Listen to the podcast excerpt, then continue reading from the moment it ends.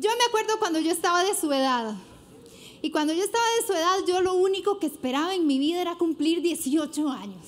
Era como mi enfoque, ¿verdad? Era como lo que yo deseaba hacer, cumplir 18 años, porque así uno siente que ya es mayor de edad. Bueno, en realidad uno ya es mayor de edad, uno siente que puede tener más libertad.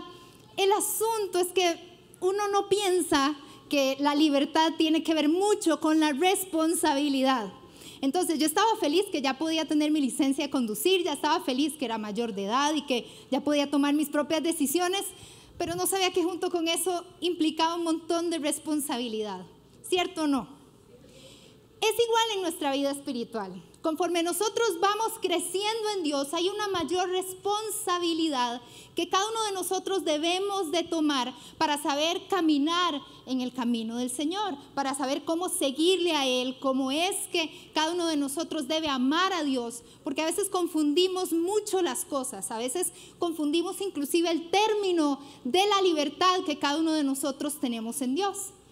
Entonces, les voy a pedir por favor que vayamos a Primera de Corintios, capítulo 10, vamos a leer el versículo 23 y 24. Yo lo voy a leer en nueva traducción viviente. Dice el apóstol Pablo, ustedes dicen, se me permite hacer cualquier cosa, pero no todo les conviene.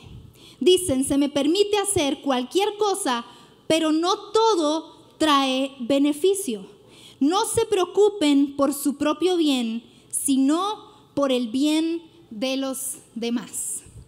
Cuando uno lee las cartas que escribió el apóstol Pablo a diferentes iglesias, muchas de ellas él, lo hacía como respuesta a dudas, preguntas o situaciones que se estaban dando en diferentes iglesias. Entonces, eh, cuando lo leemos en la Biblia, no precisamente sabemos cuál es la parte en la que está hablando la iglesia y cuál es la parte en la que está hablando el apóstol Pablo, porque de hecho él lo que hace es citarlos cita las, las, no sé, las frases, las dudas, las preguntas que les hacen cada uno de ellos y entonces se les da una devolución y él responde a cada una de esas cosas. Entonces básicamente lo que estaba pasando aquí en Primera de Corintios era que ellos le estaban preguntando algo que nosotros podemos pensar como efímero o trivial, pero que en realidad era una situación en la que todos tenían dudas. Y ellos le estaban preguntando, apóstol Pablo, ¿nosotros podemos comer carne sacrificada a los ídolos? Ellos antes tenían celebraciones en los templos paganos, sacrificaban un montón de cosas a sus dioses, había mucha inmoralidad sexual metida en cada uno de esos rituales y ya ahora conocían de Jesús. Entonces, como ahora conocían de Jesús, ellos querían seguir participando de todas estas celebraciones porque decían, ya nosotros no los adoramos a ellos, nosotros adoramos a Dios, pero queremos seguir siendo parte de la cosa. No sé si me explico, a veces a nosotros nos pasa. Y entonces Él les dice, bueno, ustedes dicen que todo lo pueden hacer, que ustedes son los dueños de su vida, que pueden hacer lo que ustedes quieran, pero no todo les conviene.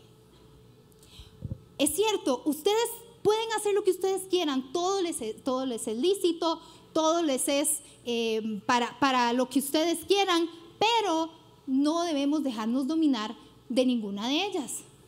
Entonces hay, todo un diálogo, si es que lo podemos decir de esa manera, que, en que el apóstol Pablo estaba hablando, dialogando con esta iglesia, porque ellos básicamente lo que decían era, ya tenemos 18 años, ya podemos hacer lo que queramos, ya estamos grandes, ya conocemos de Dios, ¿por qué eso va a ser pecado? ¿Por qué eso va a estar mal? Y en realidad la respuesta que les da el apóstol Pablo es que dependía, dependía de con quienes estuvieran. Ahí no me voy a meter, pero sí quiero que hoy nos preguntemos cuando tengamos preguntas acerca de si algo está bien o no, si lo deberíamos de hacer o no, el consejo que aquí da el apóstol Pablo es que te preguntes, ¿me conviene? ¿Es beneficioso para mí? ¿Es beneficioso para los demás? Y esas son preguntas que debemos de hacernos siempre cuando tenemos ciertas dudas o cuando escuchamos diversas voces a nuestro alrededor y no estamos muy seguros acerca de lo que debemos de hacer. Estas son las preguntas que deben de estar en nuestro corazón constantemente. Entonces yo me di a la tarea de averiguarles y estudiar bastante todo este capítulo de 1 de Corintios 10 para que veamos entonces cómo sabemos que algo nos conviene. Porque puede ser algo muy subjetivo. Todos podríamos pensar, bueno, este, sí me conviene por esto, esto y esto, y no me conviene por estas otras, y empezamos a tener muchas dudas y preguntas. Pero entonces, ¿cómo sabemos que algo nos conviene? ¿Cuántos quieren saber? La mitad. ¿Cuántos quieren saber de verdad? Excelente, ahora sí, están conmigo. La primera de ellas es aprender de los errores. Cuando leemos Primera de Corintios capítulo 10, nos damos cuenta que Pablo inicia diciéndoles, no ignoren lo que sucedió a sus antepasados. En otras palabras les está diciendo, no se vuelvan ciegos a las cosas que hizo el pueblo de Israel que no estuvo bien, a las cosas que sus antepasados hicieron y que por lo tanto no pudieron alcanzar la promesa de Dios ni pudieron llegar a la meta porque fueron desobedientes, porque hicieron muchísimos errores, pero todo eso está aquí escrito para que cada uno de nosotros sepa en qué errores no debemos de caer. Porque déjenme decirle una cosa, en la Biblia hay muchas victorias de las cuales aprender, pero también hay muchísimos errores. Usted lee acerca de ciertos reyes y se da cuenta cuántas veces metieron la pata, cuántas veces hicieron cosas que no estaban bien y las consecuencias que eso trajo a su vida. Exactamente igual con los discípulos o con cada historia que vemos aquí plasmada podemos aprender no solamente las promesas y la victoria, sino también de los errores que otros cometieron para nosotros aprenderlo y no cometerlo. Y por eso el apóstol Pablo le estaba diciendo a esta iglesia, aprendan de los errores de sus antepasados.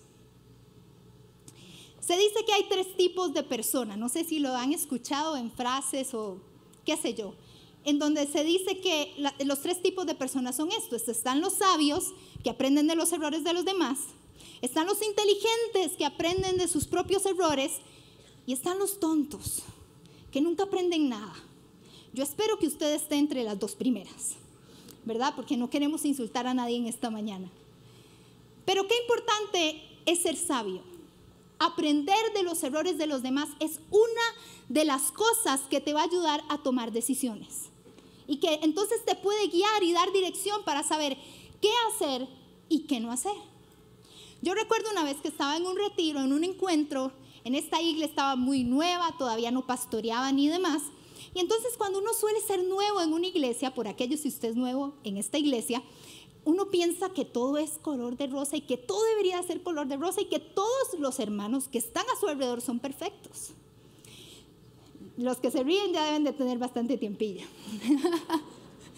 Pero luego uno se da cuenta que no siempre es así, que todos somos seres humanos, que todos estamos en un proceso, que todos fallamos, que todos necesitamos ser afirmados, edificados, confrontados, exhortados.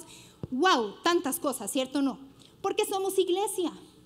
Y se supone que ahí es entonces donde limamos nuestras asperezas los unos con los otros. Entonces yo estaba en este retiro y recuerdo que había una líder que yo admiraba muchísimo porque era sumamente usada por Dios. Dios la usaba muchísimo, pero tenía un carácter que les cuento. Y entonces a veces sus actitudes, sus cuestiones no eran como muy buenas que digamos, a mi parecer, y entonces eso a mí me indignaba.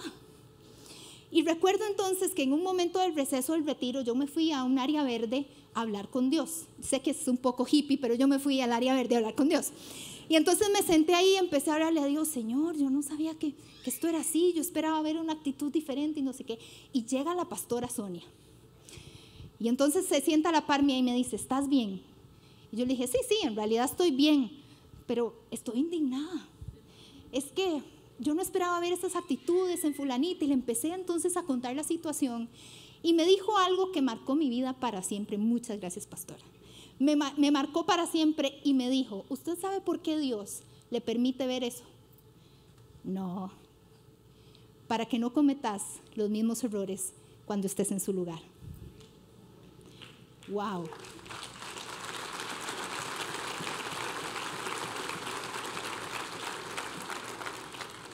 Eso marcó tanto mi vida. ¿Sabe por qué? Puede ser tal vez algo que cualquiera pueda ver simple, pero me dio inmediatamente dirección. De que no tengo que estar fijándome en lo que está mal, sino aprender de lo que está mal. que no tengo que juzgar, que no tengo que condenar, que no tengo que señalar, sino más bien decir, mira, voy a agarrar para mi saco. Porque de eso se trata cuando aprendemos de los errores de otras personas. Que en lugar de andar uno diciendo, qué barbaridad, mira lo que está haciendo fulanito, lo que está haciendo sutanito, mimita. Al contrario, Dios te está permitiendo verlo para que aprendas a no cometer el mismo error, a no pasar por donde asustan, donde alguien más ya pasó. Entonces, qué gran consejo nos da el apóstol Pablo aquí en Primera de Corintios 10, cuando nos dice, no ignoren lo que les pasó a sus antepasados. No ignoren lo que ha pasado durante tanto tiempo en su familia. Porque hay muchas personas que lo que hacen es repetir patrones. Ha habido infidelidad en sus bisabuelos, abuelos, papás. Ha habido divorcio, ha habido alcoholismo, ha habido tantas cosas y queremos seguir como el mismo patrón una y otra vez. Y por eso Él nos dice, Dios nos dice a través de esta palabra, debes de ver bien, de no cometer los mismos errores que tus antepasados han cometido. ¿Por qué? Porque si no, no vas a ver la promesa. En 1 Corintios capítulo 9 es cuando Pablo les dice, todos debemos de correr, corramos de tal manera que obtengamos el premio. ¿Por qué? Porque Israel no logró ver la promesa. Por eso el apóstol Pablo estaba un tanto ocupado en que esta iglesia entendiera, es tiempo de que corran, es tiempo de seguir adelante, es tiempo de aprender para seguir creciendo, no quedarnos en lo que pasó atrás, no quedarnos en el pobrecito, no quedarnos en los mismos errores, reproduciéndolo una y otra vez, sino seguir creciendo hacia lo que Dios nos ha prometido. Eso es lo que él estaba diciendo a esta iglesia. Entonces no solamente debemos de ser sabios, también debemos de ser inteligentes.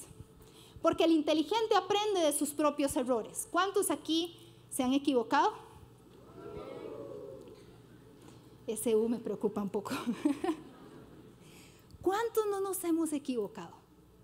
Es de humano cerrar.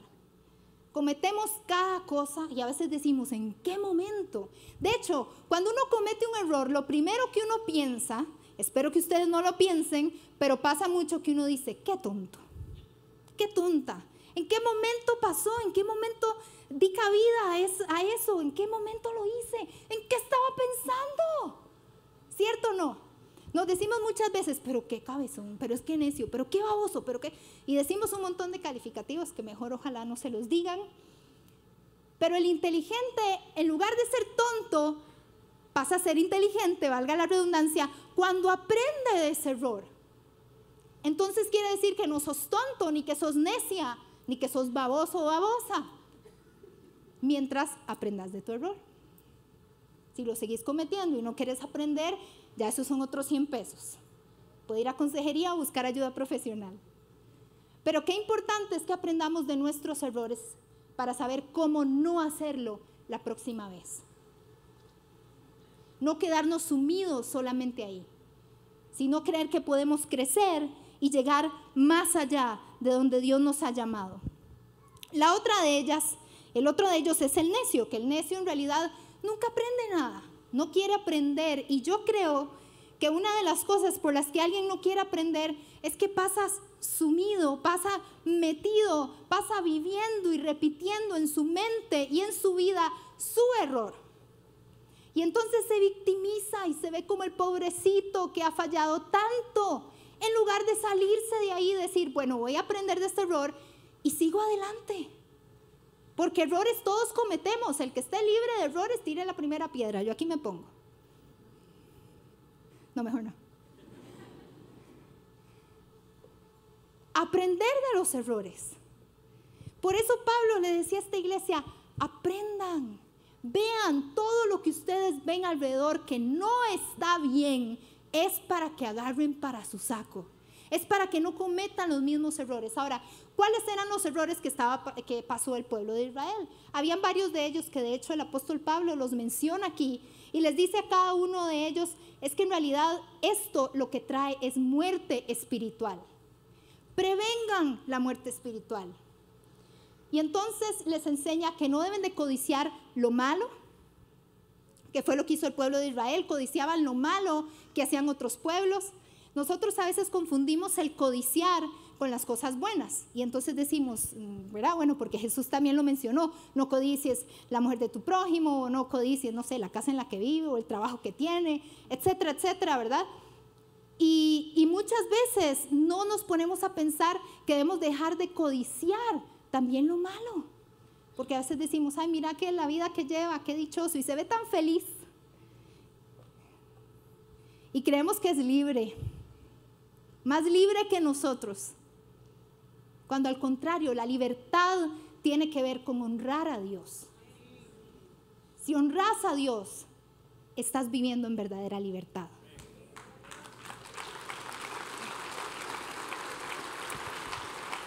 Gracias a Dios por Cristo Jesús, que Él puede traer libertad cuando sea y como sea.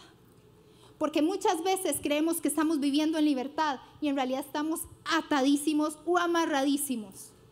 Pero para eso es que está Dios, para eso es que está el Espíritu Santo y su poder, para traer la libertad que necesitamos en áreas específicas donde no hemos podido aprender, donde eh, seguimos haciendo lo que es incorrecto o lo que está malo. Eso es lo que hace el Espíritu Santo. Así que este pueblo no solo codiciaba, sino que también murmuraba. Les encantaba hablar en contra de, Dios, les encantaba hablar en contra de Moisés. Y esa es otra de las cosas de las que tenemos que tener cuidado. Porque al final, ¿qué es lo que dice la Biblia? Que no nos contaminamos por lo que entra, sino por lo que sale. Y eso es contaminación y a veces andamos cargados y, y demás. ¿Por qué? Porque hemos estado contaminados de tanta basura, de tanta cosa que escuchamos o inclusive que decimos y contaminamos a los demás. Y aquí Pablo les está diciendo, tengan cuidado, que no les pase como el pueblo, no, no murmuren en contra de Dios, no murmuren en contra de Moisés. La otra de ellas es que estaban en inmoralidad sexual Toda la Biblia, cuando habla acerca de idolatría, está sumamente ligada a la inmoralidad sexual.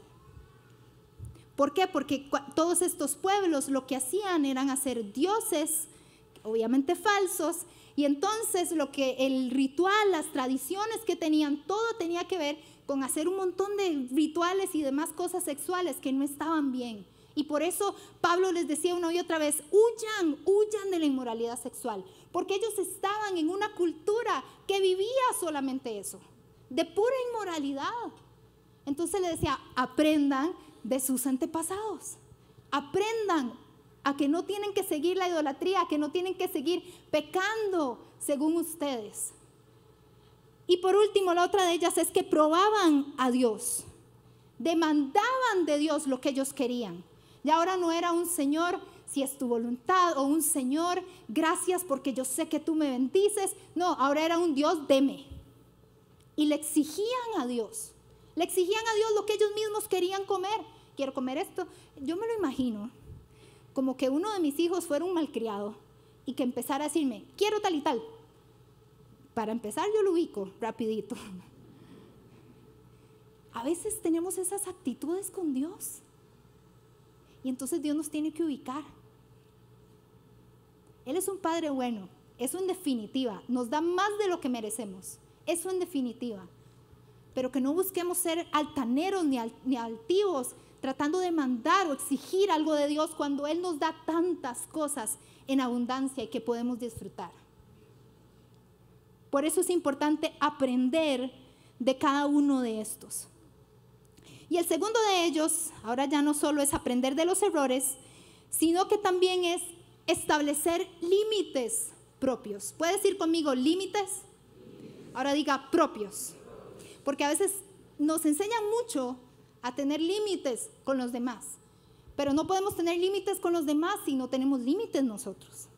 Y es muy importante aprender a tener esos límites. En 1 Corintios capítulo 6, en el versículo 12, se, ve un pasaje muy parecido a como se ve en Primera de Corintios 10, porque les dice, ustedes dicen, todas las cosas me son lícitas, pero no todas convienen.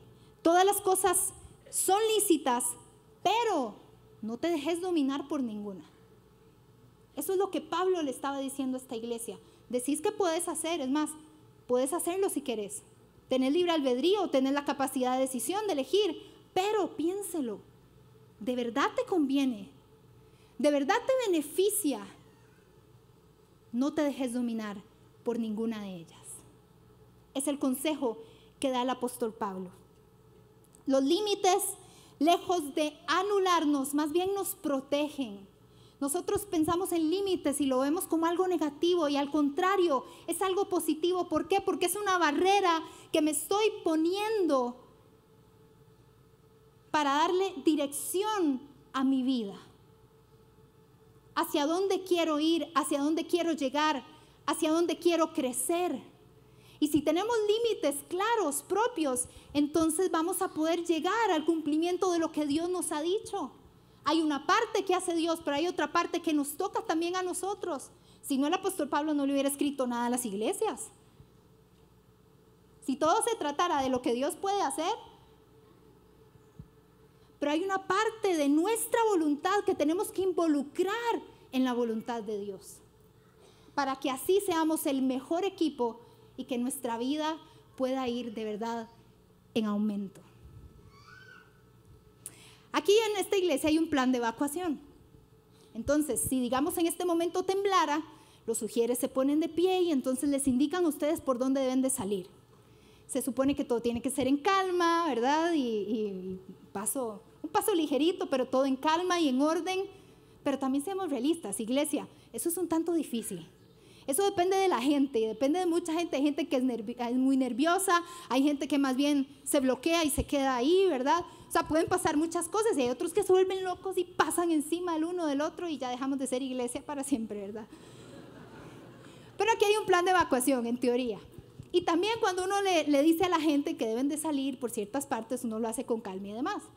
Pero, ¿qué pasaría si yo les dijera, iglesia, salgan corriendo, está temblando? Entonces, obviamente ustedes se van a alertar y se van a poner de pie y van a salir corriendo. Eso fue lo que el apóstol Pablo le estaba diciendo a la iglesia de Corinto en primera de Corintios 10. Huyan, les dijo. Evacúen lo antes posible de la idolatría, del pecado sexual. Huyan. Si yo dijera que salgan en este momento corriendo, me preocuparía muchísimo ver a alguno de ustedes que se queda ahí como si nada. Ahora, hay gente que tal vez se quede por diferentes razones, pero hablo de la gente que es indiferente a. ¿Por qué? Porque cada uno de nosotros, iglesia, debemos de tenemos un sentido de supervivencia. Todos queremos alejarnos de lo que es peligroso. Es un sentido de supervivencia inmediatamente reaccionamos a que nos tenemos que ir, huir de un lugar, de una situación, de una circunstancia. Se supone, vuelvo al punto. Por eso Pablo les decía, huyan entonces. Aprendan de sus antepasados, pero también huyan. Y para huir, eso te toca a vos. Nadie más lo puede hacer por ti, Dios no te va a hacer huir. Ahora, cuando Pablo escribe esta palabra huyan, me gusta muchísimo una de las definiciones, que precisamente quiere decir escapar lejos del peligro por un esfuerzo humano, perdón, interno, por un esfuerzo interno. Y esto me habla del Espíritu Santo. El Espíritu Santo que está dentro de cada uno de nosotros es el mismo Espíritu que nos advierte y que nos dice, salga corriendo de esta situación en la que estás metido. Salí corriendo de esa conversación, salí corriendo de estar en esos lugares, salí corriendo de estar con esa persona, salí corriendo.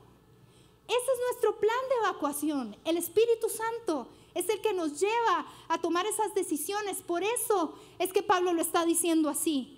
Escapar lejos del peligro por un esfuerzo interno. El Espíritu Santo te advierte. Puedes decir conmigo, advierte. Más fuerte, advierte. Una de las cosas que he escuchado a muchas personas decir, frustradas, es, no entiendo por qué Dios no me lo dijo. ¿Por qué Dios dejó que me metiera en esa relación si no me convenía? ¿Por qué Dios, Dios, Dios, Dios? Es tan fácil echarle la culpa a Dios. ¿Cierto o no? Es que duele aceptar los errores de uno. No le echemos la culpa a Dios. Yo soy de las que creo que Dios siempre, siempre, siempre nos advierte antes de que estemos a punto de tomar una mala decisión. Y lo puede hacer por medio de personas cercanas en tu vida, lo puede hacer por medio de un mensaje como esto, lo puede hacer por medio hasta de un meme en Instagram para los millennials y los generación Z. Y los demás, mm, no sé, Facebook algo así. Dios siempre te va a advertir. Y te lo va a decir porque Él es un Dios que está con nosotros. Él es Emanuel. Es un Dios que está con nosotros. No es un Dios que nos deja a la deriva. Es un Dios que te va a decir, por ahí no te metas. Con ese ni hables. Tené cuidado. Huí. Evacúa antes de meterte en lo que no tienes que meterte. Piénselo por un momento. Él siempre nos advierte. Y por eso nos llama a cada uno de nosotros a vivir con cautela. Ahí, ahí mismo en ese capítulo, en el versículo 12 dice un pasaje que todos nosotros conocemos, o al menos la mayoría, que el que crea estar firme, mire que no caiga. Porque a veces nos sentimos tan firmes. A veces decimos, no, yo sé en lo que creo, yo sé quién soy, y salimos empoderados y un montón de cosas, pero a la hora de la hora, pa, la primer piedra y nos vamos de nariz. ¿Cierto o no? Porque a veces justificamos o no vivimos con cautela. Nos decimos, solo un café, me voy a ir a tomar con esa persona, solo un café. Es solo un mensaje que voy a mandar, es un saludo, no es nada. Ay, solo una foto en pijama le estoy mandando.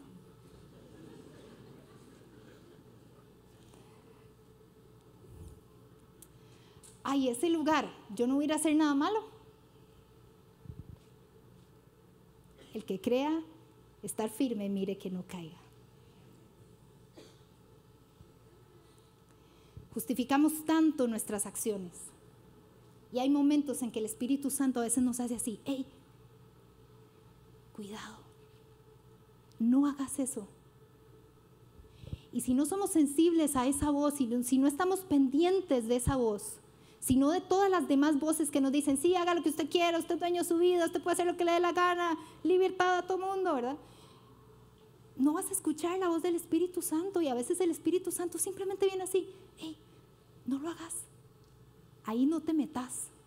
Desearíamos que venga como voz de trueno y que venga y diga, no, mi voz es más fuerte que todos los que te están hablando ahí. Ya estoy viendo mucha tele, niños, perdón. Desearíamos que fuera así. Pero es que yo creo que una de las cosas que Dios nos quiere enseñar es aprender a escuchar su voz. Y muchas veces Él no lo hace así como en estas películas de niños,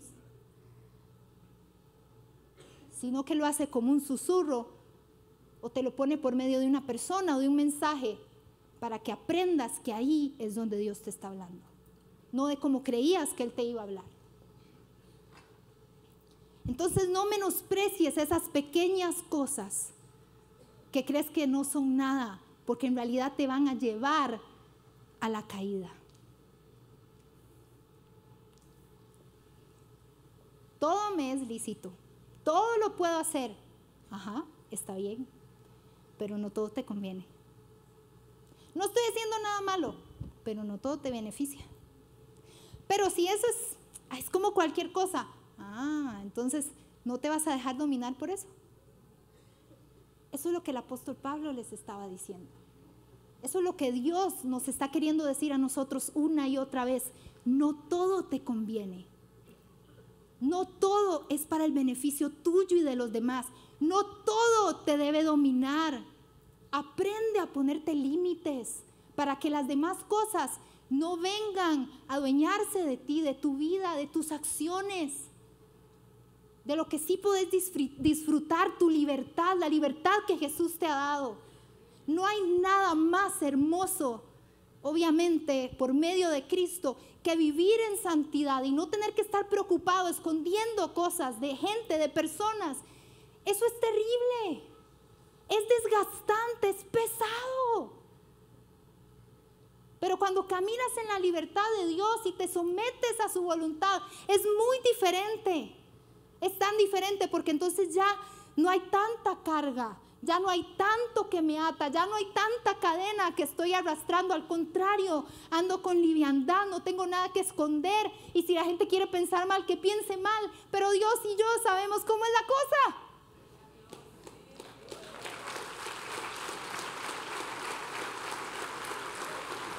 Cuida tu libertad. Cuida tu libertad.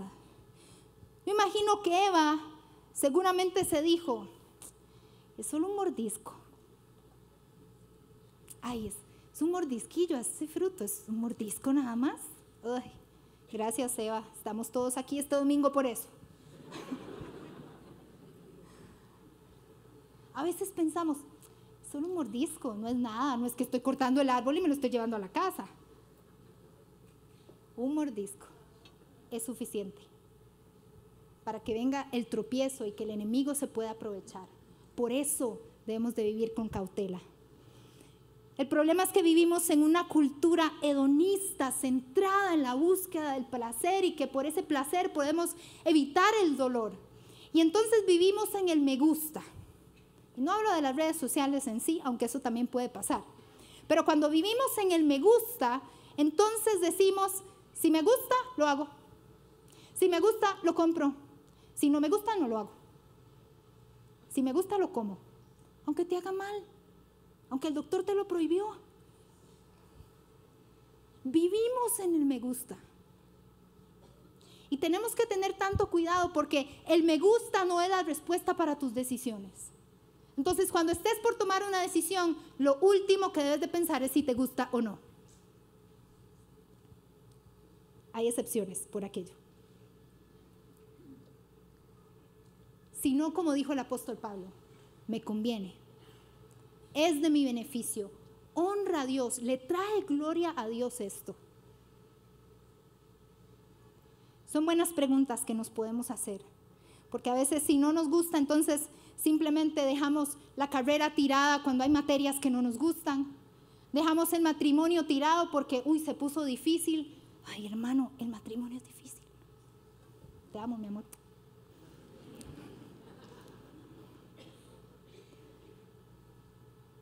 Dejo la iglesia porque no estoy creciendo. Tantas cosas porque no me gustan. Pero si seguimos pensando en el si me gusta, en el no me gusta, no vamos a llegar a ningún lado, nos vamos a ir de cabeza ante situaciones que en realidad no es lo que Dios quiere para nosotros.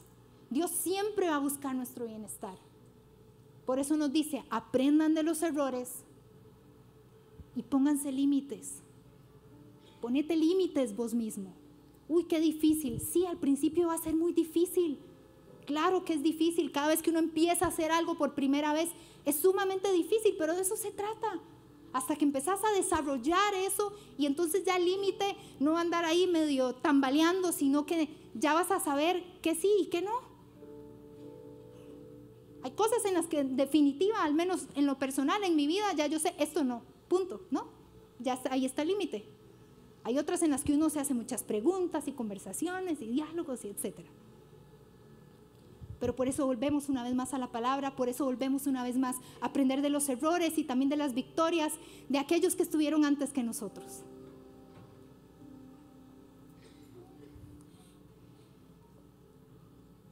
¿En qué termina todo esto? ¿En qué consiste la libertad en Cristo? Termina el apóstol Pablo diciendo en este pasaje, versículo 31 al 33. No es nada profundo, pero creo que es importante. Si pues comen o beben o hacen otra cosa, hagan todo para la gloria de Dios. No sean tropiezo. ¿Puedes decir conmigo tropiezo? Para los judíos, ni para los gentiles, ni para la iglesia de Dios como también yo en todas las cosas agrado a todos, no procurando mi propio beneficio, sino el de muchos para que sean salvos. Y termina este gran líder diciendo, sean imitadores de mí, así como yo de Cristo. Iglesia, no confundamos la libertad. hay un propósito mucho más grande que nosotros mismos. Y cada uno de nosotros fue creado para dar gloria a Dios y para el beneficio de los demás. Si sigues eso, vas a caminar bien. Vas a caminar muy bien. Fuiste hecho para Dios. Por eso estás aquí, es que fuiste hecho para Él. Por eso es que sigues en esa lucha de hago o no hago. ¿Cuál es la decisión? Es que fuiste hecho para Dios. Es que Dios te hizo para Él. Es que tu vida tiene un sentido, tu vida tiene un propósito, tu vida tiene una dirección. Y hay otras cosas que han estado queriendo robarte de Dios. Pero Dios siempre viene en el momento justo para que nosotros en lugar de preguntarnos, ¿puedo? Nos preguntemos, ¿me conviene? ¿Es beneficioso para mí o no?